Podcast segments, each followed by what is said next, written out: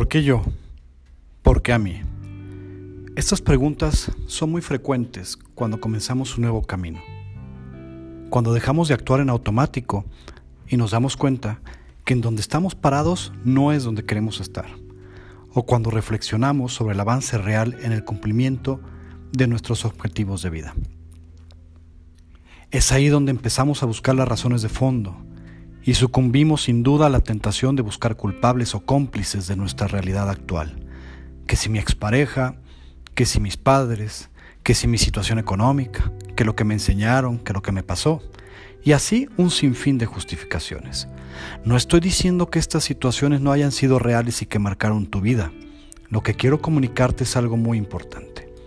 La vida es un 10% lo que sucede y el 90% el cómo reacciones ante ella. ¿Cuáles son las historias que te cuentas de ti mismo? Dentro de tu propia película, ¿cuál es el rol que te toca? ¿Eres el héroe? ¿El villano? ¿La víctima? La gran mayoría de los casos que he podido estudiar de personas que han logrado el éxito en diversos ámbitos provienen de historias trágicas, difíciles, de carencia en muchos sentidos. Sin embargo, si no hubiera sido por esos antecedentes, no hubieran podido empoderarse. Estoy convencido que existen muchas personas que coinciden en historias y antecedentes similares.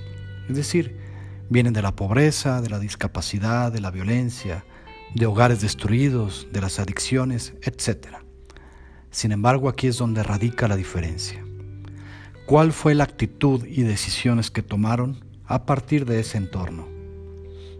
El 99% te lo aseguro, ha tomado la decisión de no empoderarse a través de dichas circunstancias.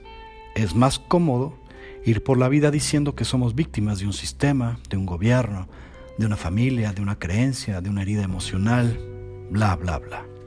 O continuar negociando a partir de dichas adolescencias. Recuerda que de manera subconsciente tienes como principal objetivo sobrevivir por lo que si a través de dar lástima has conseguido la sobreprotección, el financiamiento o la condolencia, la mente hará todo lo posible para mantenerte en ese estado. No porque tu mente no quiera superarse, sino porque de manera constante has generado esos pensamientos que se han convertido en esas emociones y recuerda que tu mente fortalece y repite aquello que le ordenes de manera consciente o subconscientemente. Entonces ese pequeño porcentaje toma una decisión diferente. Toma nota de que señalo en mayúscula que es una decisión consciente.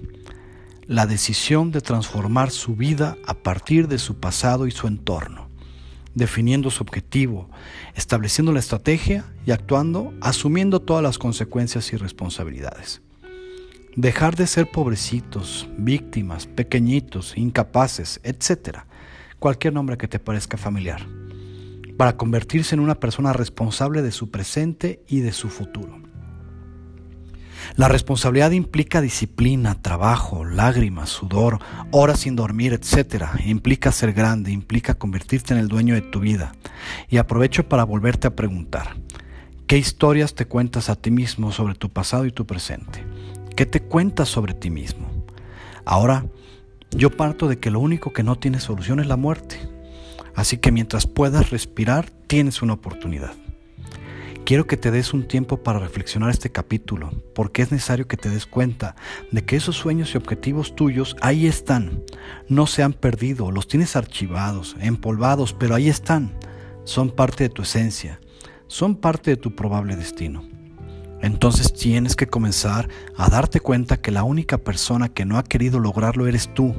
Nadie más es dueña o dueño de tu vida. Nadie más decide por ti, o al menos no deberían de decidir por ti. Te das cuenta que solamente tú eres la persona que se ha contado historias que te han limitado. Toma conciencia de la gran mayoría de esas historias las has decidido tú. Es decir, mientras que nosotros elegimos en algún momento de nuestras vidas hacernos pequeños con lo que nos pasó, otros decidieron empoderarse y lograr su destino. ¿Cómo me gustaría que te des cuenta que la gran mayoría de los miedos que tenemos no existen o nunca pasarán. Actividades para este capítulo. Quiero y necesito que escribas a continuación los tres principales obstáculos, pretextos o historias, o como quieras llamarle, para no tener lo que siempre has querido. Sé honesto, no tengas miedo. Es tiempo de ponerle luz a eso.